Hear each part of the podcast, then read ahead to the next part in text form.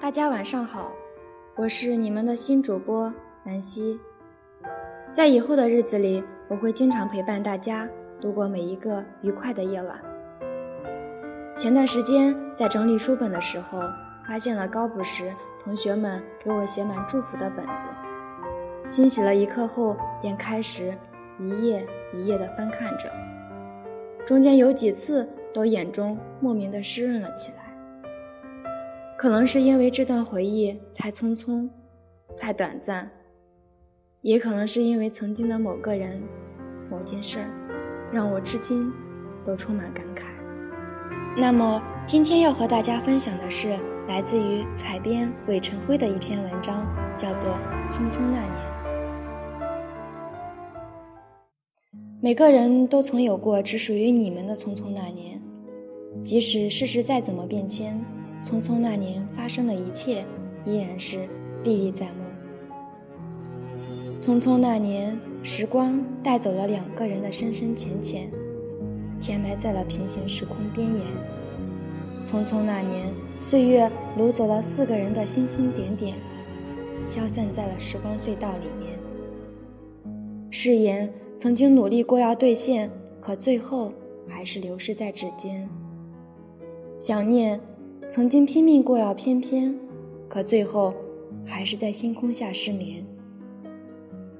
时间打破了沉淀，泪水模糊了视线，分不清他离去的背影里是否有再见。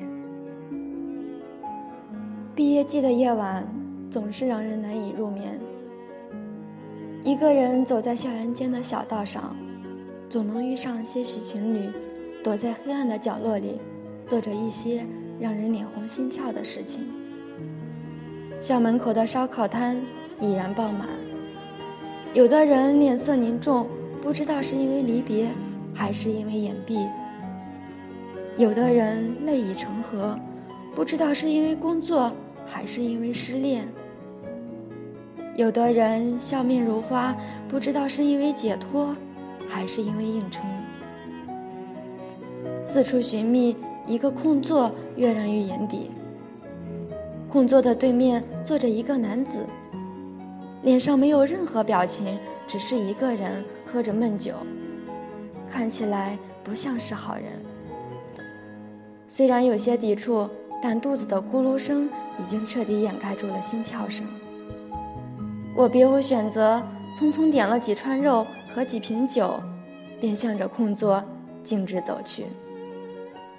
坐下以后，本想先打个招呼来着，可他竟然连看都不看我一眼，要么就是低着头喝酒，要么就是望着月亮发呆。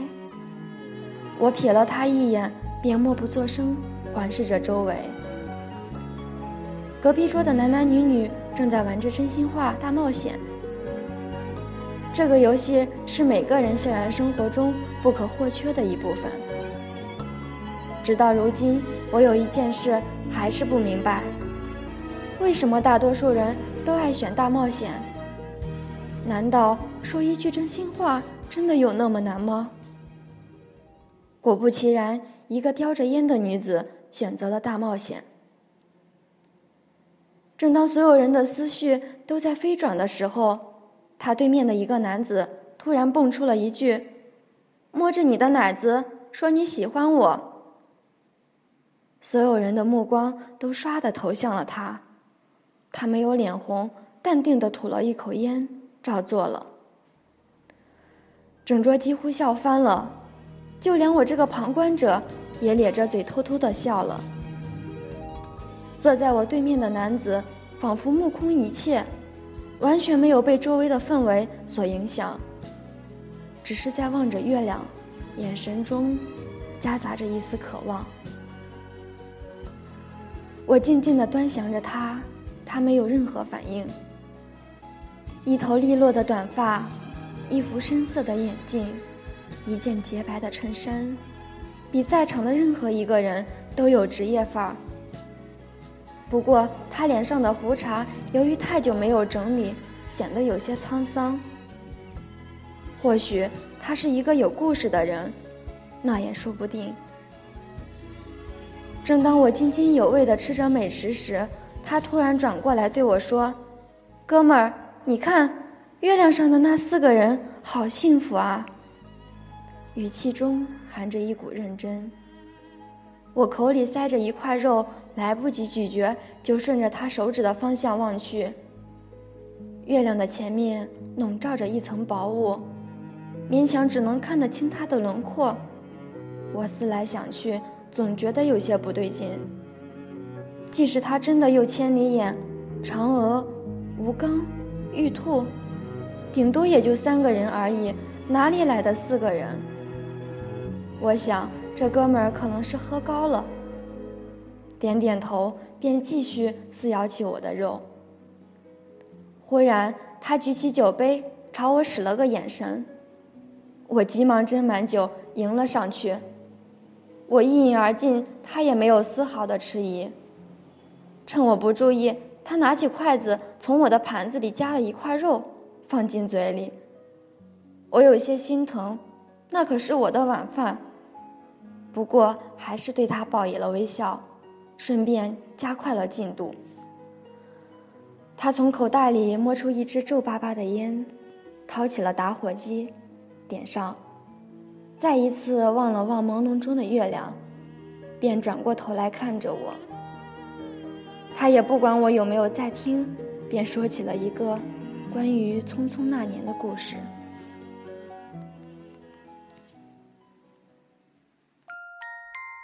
幼儿园的我，生活条件优越，经常被称呼为地主。就连老师也不例外。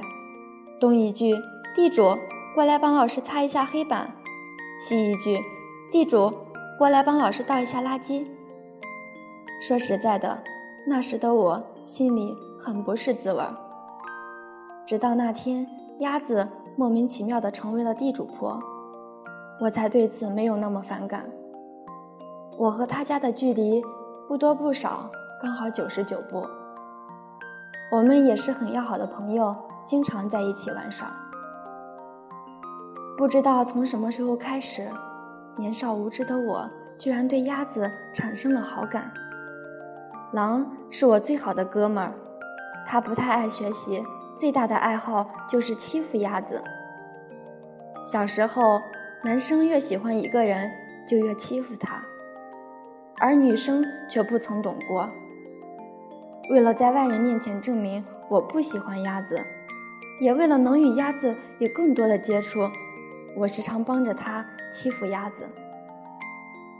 我和狼的感情是越来越深，但我和鸭子的关系却因此变得很尴尬。那时的我傻乎乎的，居然不知道鸭子喜欢着狼。记得有一天阳光明媚，大象转学到了我们班儿。阳光洒在他白湛的脸上，仿佛一朵花即将绽放。他看不惯我和狼的所作所为，经常为鸭子打抱不平。久而久之，他们成为了无话不谈的闺蜜。那时，我和鸭子的玩笑还在校园里时有时无的回荡。可他和狼两个人不知怎的就好上了。我们四个人也从原来的冤家渐渐变成了好朋友，成立了拯救世界的四人帮。我、狼、大象每天早晨都会准时出现在鸭子门前，学着公鸡打鸣。鸭子不管有没有在吃饭，都会第一时间出现，然后我们四个人一起跑步。聊天，上课。他的脸上明显掠过微笑，掐灭了手中的烟头后，顿了顿，又望了一眼月亮。每个人的童年不都是这样？一群人一起欢笑、犯傻。我没有理他，只是抽着烟。他看我没有反应，不要脸地向我要了一支烟，点上。继续那一段难以忘怀的时光。某一天醒来，我发现我喜欢上了鸭子。可是又丑又胖的我根本没资格说喜欢这两个字。那时的我只想做他的圣诞老人，满足他的每一个愿望。四月一日那天，他叫我去村东口的破屋子里等他，说会给我一个特别的礼物。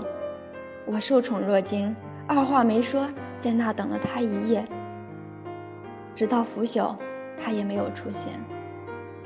后来我才知道，那天是愚人节。从那以后，愚人节变成了我的幸运日。每每愚人节，我都会等着鸭子给我一个不一样的惊喜。在鸭子生日的时候，我用自己所有的积蓄买了一个很贵重的礼物送给他，换来的虽然只有他的一句谢谢，但我已心满意足。当我满怀期待地打开他送给我的礼物时，失望却来得猝不及防。一个小天使，一个到处都可以买得到的小天使。我终于明白了，在他的心里，我只占据着一个不轻不重的位置。每当想起这个时，我便会有意无意地疏远他。前年，当我谈及此事，他摇了摇头，沉默了。随后便吐出五个字：“天使，代表爱。”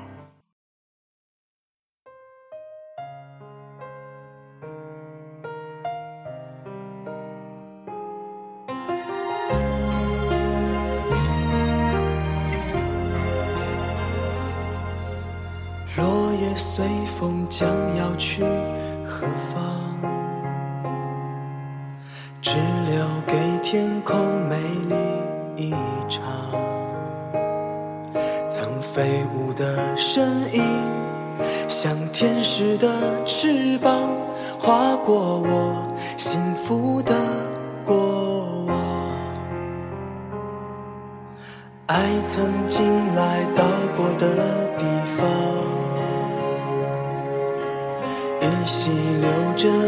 天的芬芳。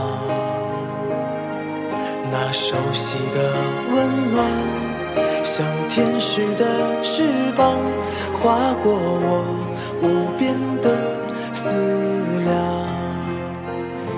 相信你还在这里，从不曾离去。我的爱像天使守护你。若生命直到这里。从此没有我，我会找个天使替我去爱你。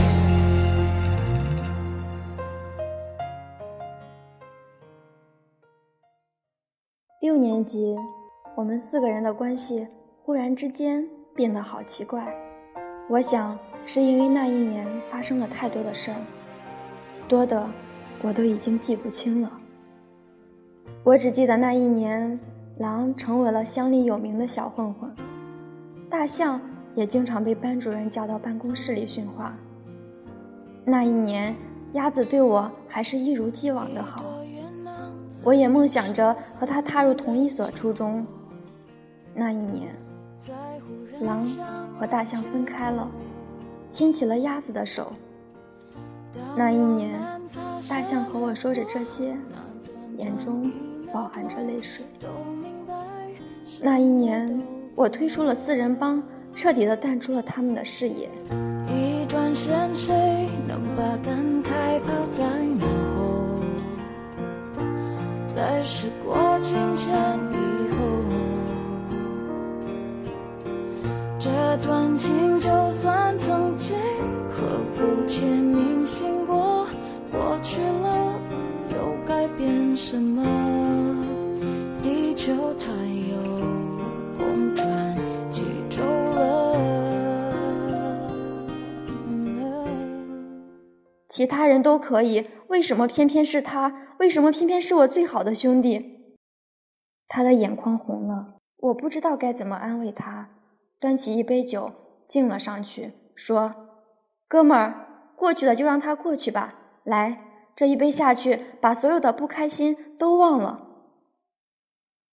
喝完酒后，微醺，我起身准备告别，谁知他又一把拉住了我的手，又交换了一箱酒，扬言今晚要埋单。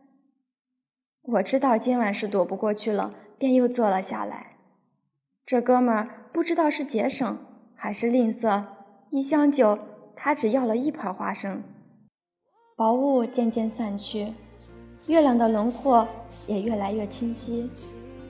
他一连喝了十几杯，一副不醉不休的样子。夜已经深了，周围的欢笑声早已淡去。留下来买醉的人屈指可数。哥们儿，你知道小学毕业的那个暑假我是怎么过的吗？我摇头。他接着说：“我他妈过的就不是人的生活。为了改变形象，我每天都在折磨着自己。”看着他如今帅气的脸庞，和他描述的丑、胖完全不搭边。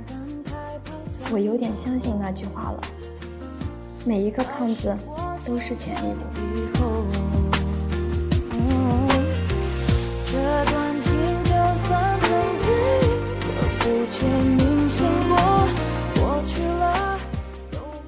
今天的故事就先讲到这里，接下来的剧情将会怎样发展？他的暑假到底发生了什么？请大家和我一起相约下一期的《尺素传情》。感谢大家的收听，祝大家晚安，好梦。